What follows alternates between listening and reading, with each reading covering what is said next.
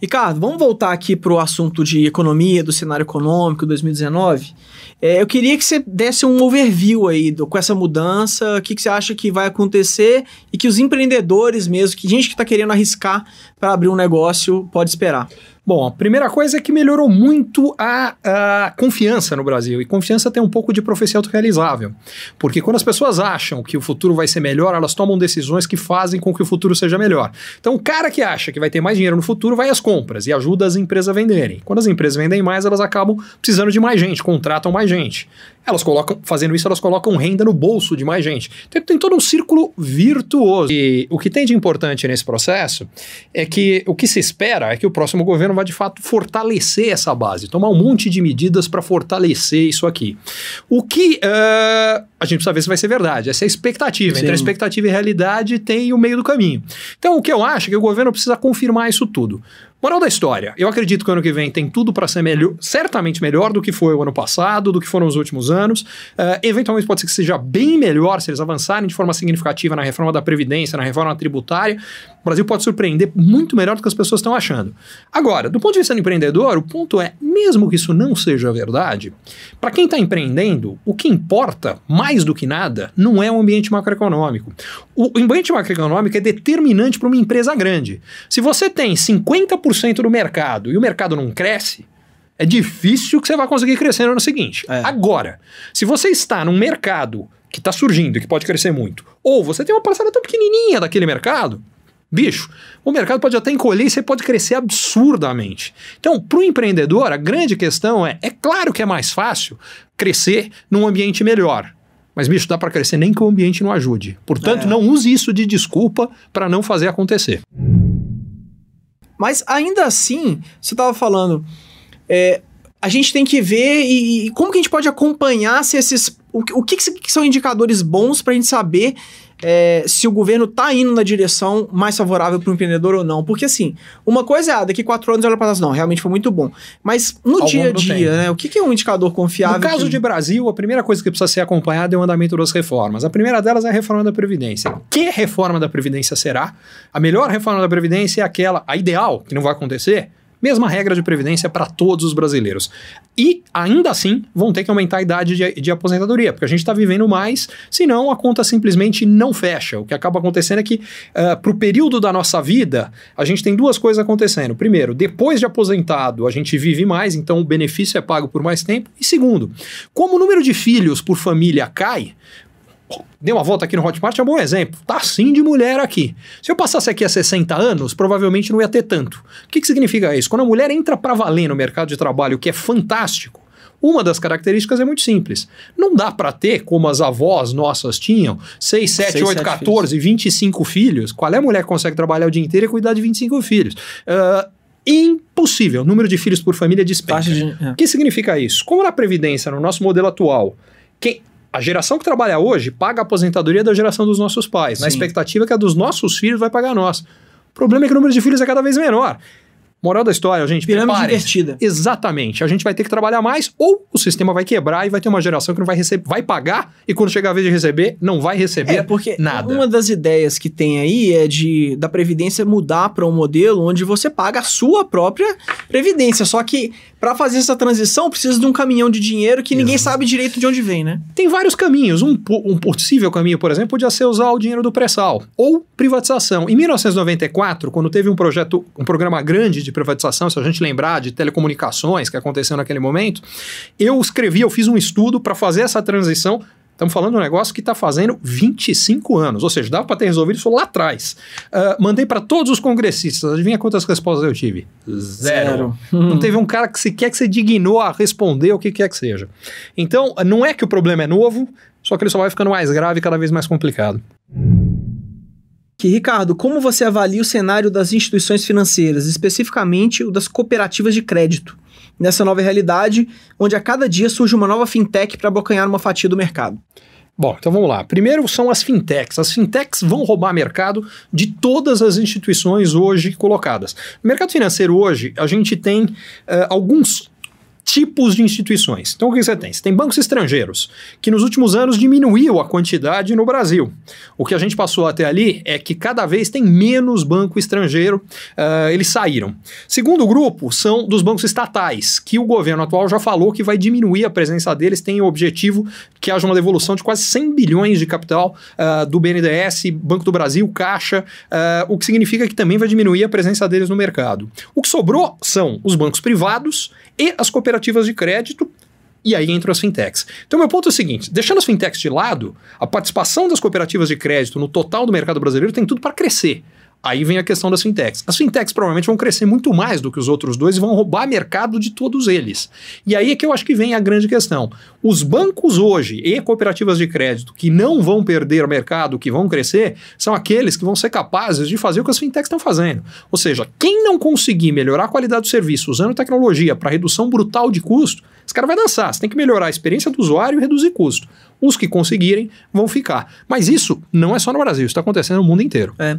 Eu acho e, aliás, para o consumidor é ótimo. Porque o, por que, uma das razões, por que o crédito no Brasil é tão caro?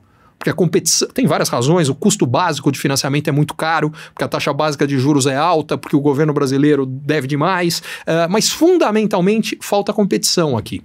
E quanto mais competição tiver, mais baratos vão ficar os serviços, melhor a qualidade dos serviços e, por consequência, quem ganha é o consumidor, quem ganha é a economia como um todo. Exemplo, quando você. Eu tô falando das, do, do maior, sei lá, do, do maior conglomerado financeiro de, de, todos, ou dos maiores, né? Quando você pega, por exemplo, as bandeiras de cartão, Visa, Master, etc. É, e tem todo esse movimento de, das carteiras móveis surgindo, né? Ou seja, de você ter uma carteira digital e transferir dinheiro de um lado para o outro e tudo mais. Uhum. É, até esses caras podem ser ameaçados que estão dominando aí todo o comércio eletrônico há anos e anos e não só o comércio eletrônico, né? O comércio, vamos dizer assim. Né? Então eu acho que é um momento bem curioso de a gente é, acompanhar. O exemplo que eu costumo dar é que é, o motorista de táxi achou que o negócio complicou para ele quando surgiu o Uber. Aí surge o carro autônomo. É. É, só que essa realidade vai ser realidade de absolutamente tudo. Sim. E aí é que é a questão de saber no que você pode se readaptar e no que simplesmente está na hora de mudar de negócio, fazer outra coisa. Perfeito. Uh, isso muda em tudo. Vou dar um exemplo. Uh, uma das maiores transportadoras no mundo, uh, o que ela passou a fazer? Investir pesado em impressão 3D. Uma das empresas que... A Maersk. por quê? Porque ela falou, esse meu mercado com a impressão 3D vai, vai dançar. Já que vai acontecer, é melhor que eu ganhe o dinheiro com com impressão 3D? Precisa muito. A gente pega uh, o, sei lá, você pega os Emirados Árabes, que são reis do petróleo. No que, que eles estão investindo? Em tecnologia, porque o que, que eles acham, o que, que vai acontecer, o que, que eles querem ter é exatamente não depender disso na hora que o petróleo não vai ser a parte mais importante. Enfim, tem que entender o que está acontecendo. O, o, o, grande problema é, é, brincar de avestruz, fazer de conta que, se eu fizer de conta que não está acontecendo comigo, vai estar tá é... tá tudo bem.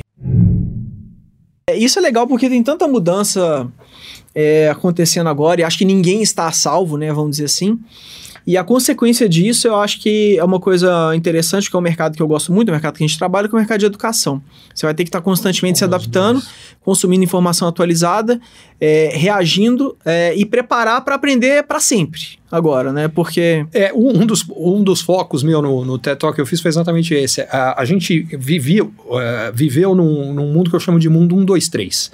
No primeiro momento as pessoas estudam, no segundo momento elas trabalham, no terceiro momento elas estão aposentadas. Esse mundo morreu. Ele morreu porque a nossa vida útil aumentou, porque a conta de previdência aí não fecha mais, uh, e a ideia de que você no passado, não, que você tinha uma única carreira, você vai ter várias, duas, três, quatro, às vezes em paralelo, é o meu caso hoje. Quer dizer, então, para muita gente, eu sou jornalista. Afinal de contas, eu estou na televisão, tenho uma, tenho uma coluna no rádio, uma coluna de jornal, então eu sou jornalista. Uh, pela formação, eu sou economista. Uh, eu tenho três empresas, então, sei lá, eu sou empreendedor, eu sou empresário. Uh, eu sou o quê? Sou startupeiro, porque duas delas são, são startups. Hum, sei lá. E eu acho que eu não sou é. nada disso. ou, nada disso individualmente me define. Eu sou tudo isso. E eu acho que isso, para alguns, vai ser em paralelo, como é o meu caso, para outros vai ser de forma serial. O cara sim, hoje é cirurgião, verdade. no dia seguinte ele vai fazer, sei lá, o quê, vai ser clown, vai ser o que ele tiver vontade, o que ele... E eu acho que isso é legal, porque a maioria das pessoas se assusta com isso. Eu acho o contrário, acho um tesão você poder se reinventar e ser coisas diferentes. A única certeza que a gente tem hoje é que vai mudar tudo, né? Ricardo, acredita que 2019 seja um ano de investimentos fortes? Investimento estrangeiro forte, eu acho que sim. Se o mundo não passar por uma crise internacional grave, que o risco existe, uh, eu acho que vai entrar muito dinheiro no Brasil. Uma das coisas que eu faço na, num dos negócios que eu tenho, que é a Rican Consultoria, é ajudar empresas estrangeiras que têm intenção de entrar no Brasil. E nos últimos anos, muita gente tinha interesse, mas falou: não, tá muito complicado, não vou puxar o gatilho agora. Mas na hora que der uma melhoradinha, você me avisa.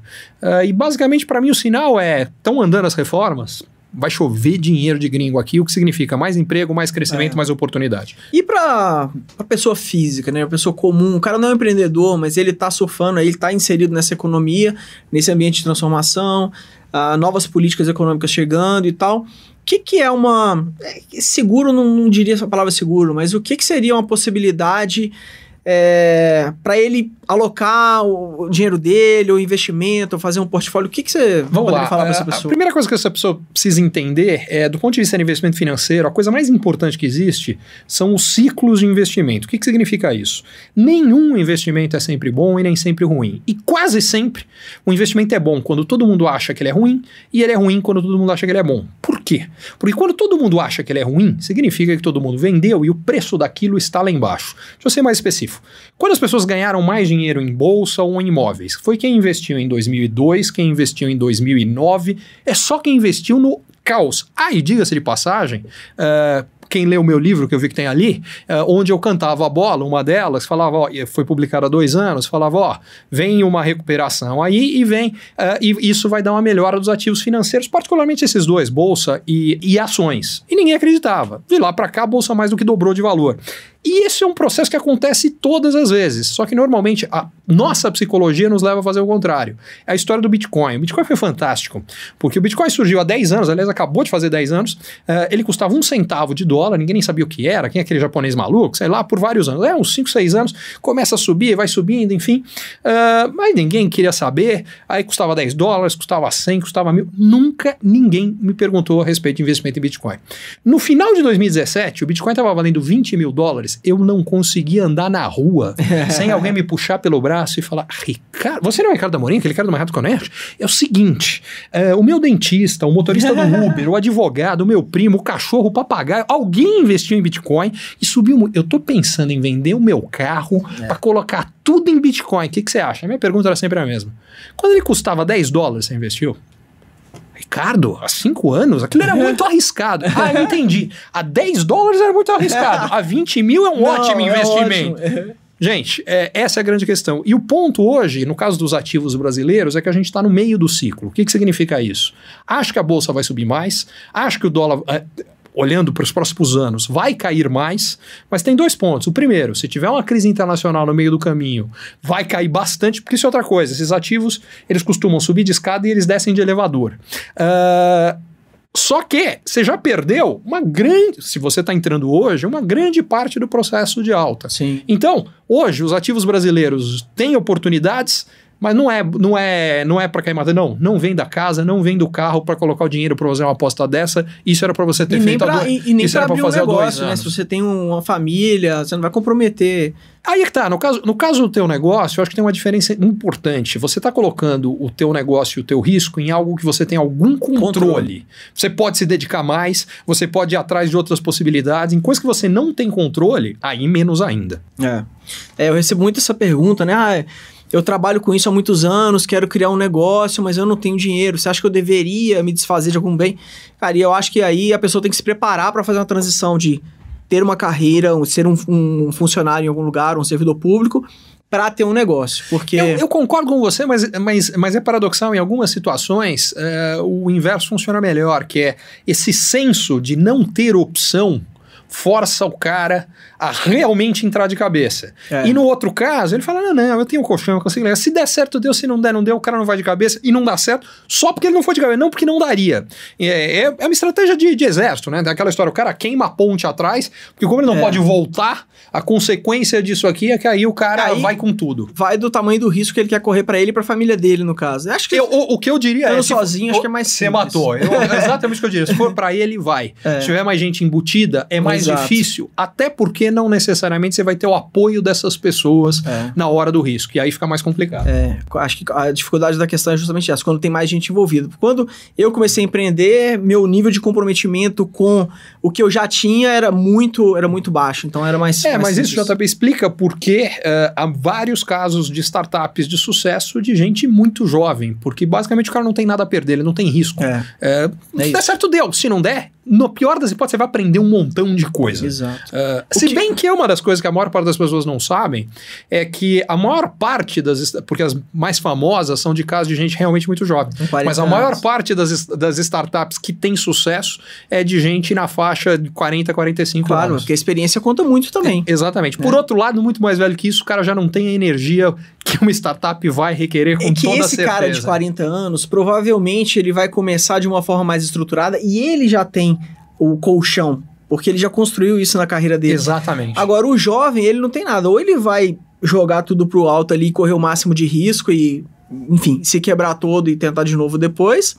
é, ou ele vai ter que esperar construir essa segurança, caso É. ele seja um cara menos. É, menos É, e, eu- e uma das coisas, mais a, a parte legal uh, do, do, do, do cara jovem é a coragem que ele tem. A parte mais complicada é que, como normalmente ele viveu menos ciclos de altos e baixos, ele não entende risco tão bem quanto É. às vezes é necessário para conseguir entender quando, enfim, determinadas guinadas são necessárias. Sem dúvida tem mais risco quando você é mais jovem, porque você tem É. menos experiência, capacidade de avaliar.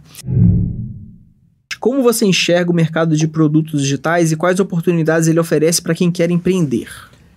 Eu acho que ele é gigante, acho que o mundo digital, em geral, oferece oportunidades maiores e mais fáceis do que o mundo físico para quem quer começar alguma coisa nova, e principalmente que não tem muito capital, porque os Verdade. custos de entrada são muito mais baixos. Por outro lado, exatamente porque o custo de entrada é muito mais baixo, a- o único diferencial eh, que você tem que mantenha uma vantagem competitiva é a qualidade do teu produto. Eh, o que significa que não basta você começar com um bom produto, mas vai ter que melhorar sempre, porque vai ter sempre gente nova entrando e, eventualmente, gente nova que está fazendo alguma coisa melhor do que o que você fazia antes.